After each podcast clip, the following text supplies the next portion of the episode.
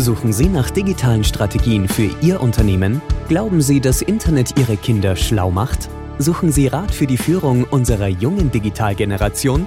Profcast, der Podcast für den verantwortungsvollen und garantiert erfolgreichen Einsatz von digitalen Medien und ihrer Nutzer. Für Unternehmer, Führungskräfte und Mitarbeiter von Professor Gerald Lemke.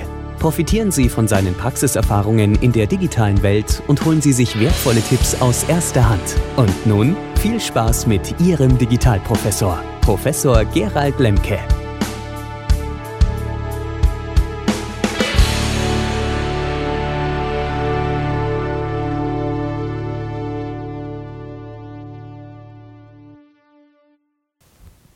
Ein großes Hallo und schön, dass Sie wieder dabei sind.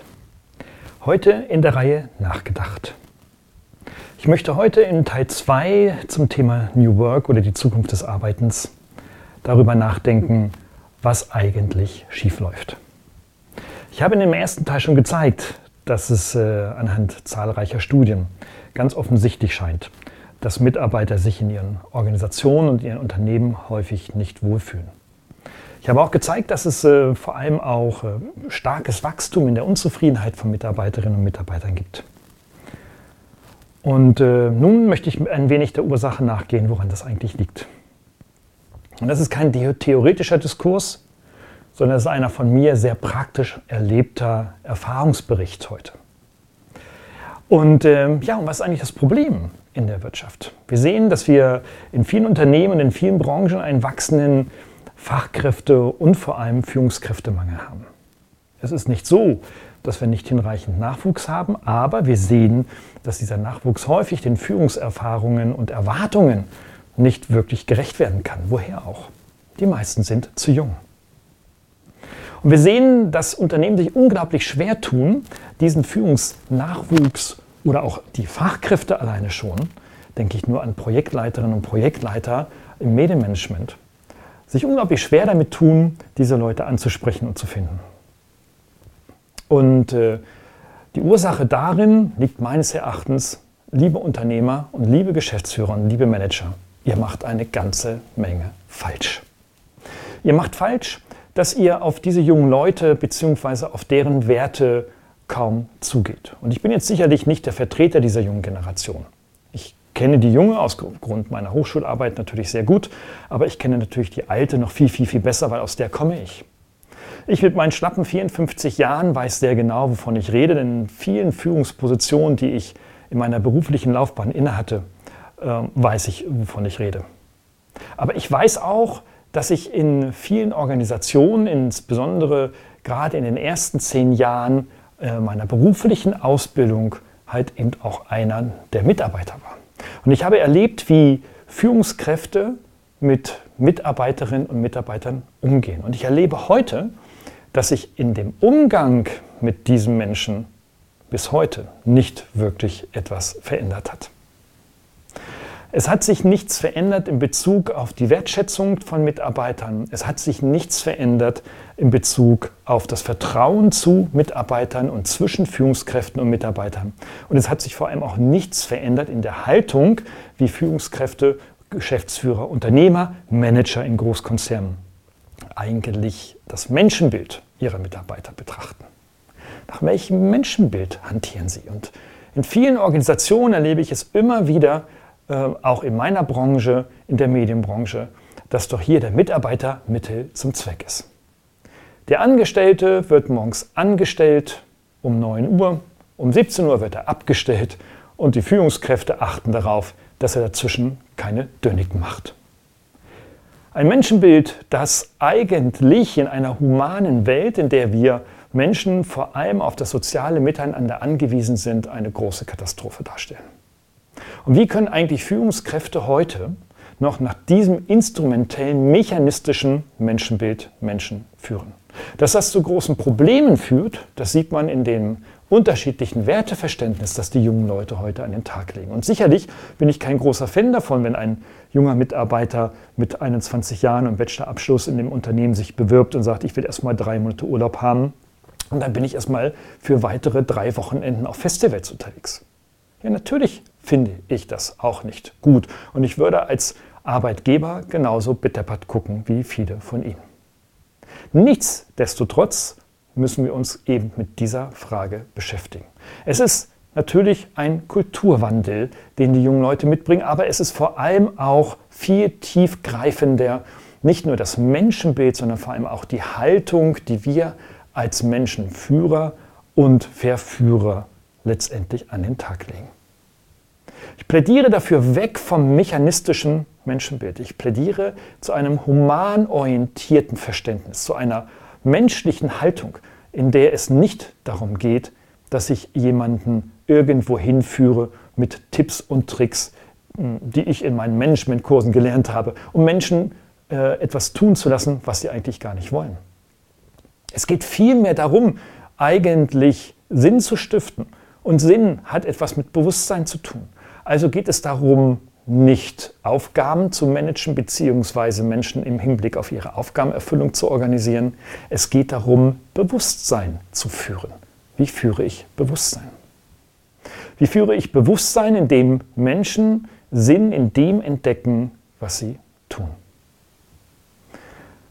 In meiner beruflichen Karriere habe ich auch selbst aus der Retrospektive, wo ich schon vieles verdaut habe und viele Narben quasi verheilt sind, Unfassbares gelernt. Ich habe erfahren, wie ich selber als ein ja, Objekt behandelt wurde in Unternehmen. Ich habe erfahren, wie Gewalt als Führungsprinzip angewandt wurde, sogar körperliche Gewalt.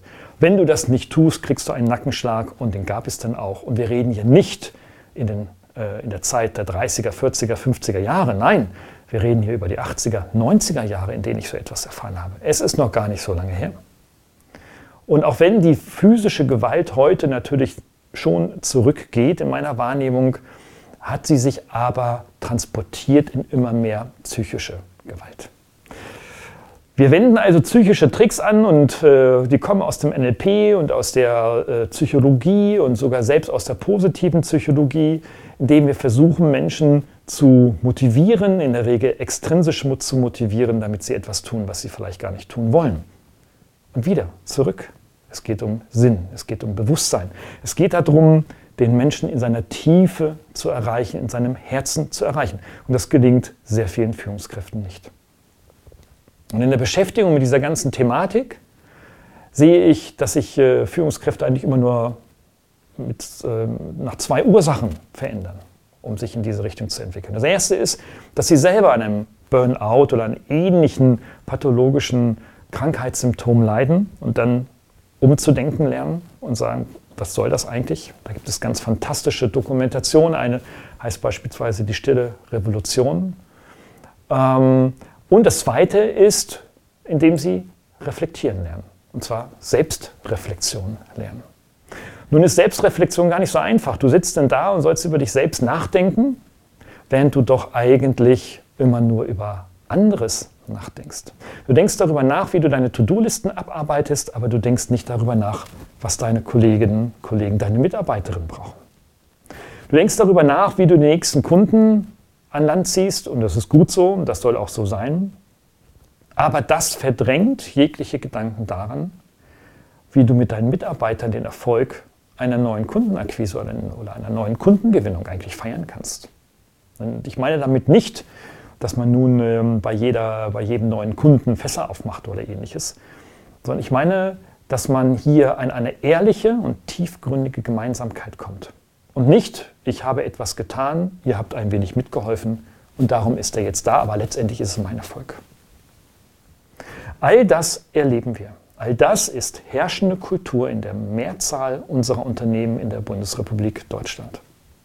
Und es kann einfach nicht sein, dass das, wo wir doch große Herausforderungen in der Zukunft haben, weiterhin die beherrschende Kultur bleibt.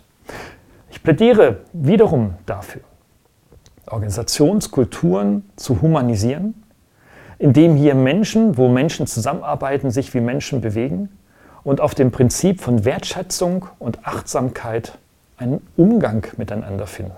Nur dann haben sie überhaupt eine Chance, Sinn zu stiften. Und Sinn ist nicht der Kicker, Sinn ist im Aufenthaltsraum, Sinn ist nicht der Hochseilgarten, wo sie Teamentwicklungen mit ihren Fach- und Führungskräften machen? Nein, sicherlich nicht. Auch davon habe ich viel erlebt und das ist großer Schwachsinn. Das ist mal so ganz nett, weil man dann irgendwie abends beisammensitzt und mal ein bisschen redet, aber machen wir uns doch nichts vor, liebe Leute. Da wird gestellt und da wird seine Rolle fortgespielt, die man im Unternehmen auch hat. Denken Sie an Stromberg, wo die Leute dann bei der Mitarbeiterversammlung zusammensitzen in diesem Unternehmen Kapitol, das sicherlich jetzt eine Geschichte ist, aber eine fantastische Geschichte und in denen auch selbst der Stromberg seine eigene Rolle spielt und jeder andere auch seine Rolle spielt. Es wirkt nüchtern, es wirkt herzlos, es wirkt zahlenorientiert. Die gleichen Phrasen werden gedroschen von Erfolg und Umsatz und Rendite. Welcher Mensch interessiert sich wirklich dafür, außer der Inhaber oder ein Manager, dessen Gratifikation eben exakt von solchen Key Performance Indicators abhängt? Nein, darum geht es nicht. Wir müssen also etwas für, unser, für unseren Geist tun, für unser, für unser ja, geistiges Wesen tun. Und viele gehen in diese Richtung, dass sie sagen, äh, ich finde jetzt Wege im Rahmen von Meditation, von Abschalten, bewussten Geist ausschalten, obwohl das natürlich auch nur eine Metapher und ein Abstraktum sein kann, weil man kann natürlich seinen Geist nicht abschalten. Aber man kann lernen, und auch das kann man lernen, damit ähm, einen Anfang zu starten. Nun bin ich jetzt auch nicht der Verfechter, der sagt, ich mache jetzt Meditationskurse für Unternehmen. Natürlich nein. Äh, aus dem Kontext komme ich nicht und das ist auch nicht meine Profession. Aber ich plädiere dafür, darüber nachzudenken, ob das vielleicht eine von neben anderen Methoden sein kann, um hier an das Bewusstsein von Menschen zu appellieren und daran konkret zu arbeiten. Liebe Unternehmerinnen und Unternehmer, wenn Ihnen das gelingt, werden Sie in Zukunft keine Probleme haben, Fach- und Führungskräfte zu gewinnen. Und diejenigen, die jung zu Ihnen kommen, die werden lange Zeit bei Ihnen bleiben. Sie werden nicht nach ein bis drei Jahren wieder gehen, sondern sie werden stolz sein, für Sie zu arbeiten. Das kann ich Ihnen garantieren. Bleiben Sie munter, helfen Sie mit, machen Sie mit, diese Welt ein bisschen besser zu machen, denn sie hat es verdient und Ihr Unternehmen hat es genauso verdient und vor allem auch alle jungen Leute, die nach uns kommen. Machen Sie es gut. Tschüss.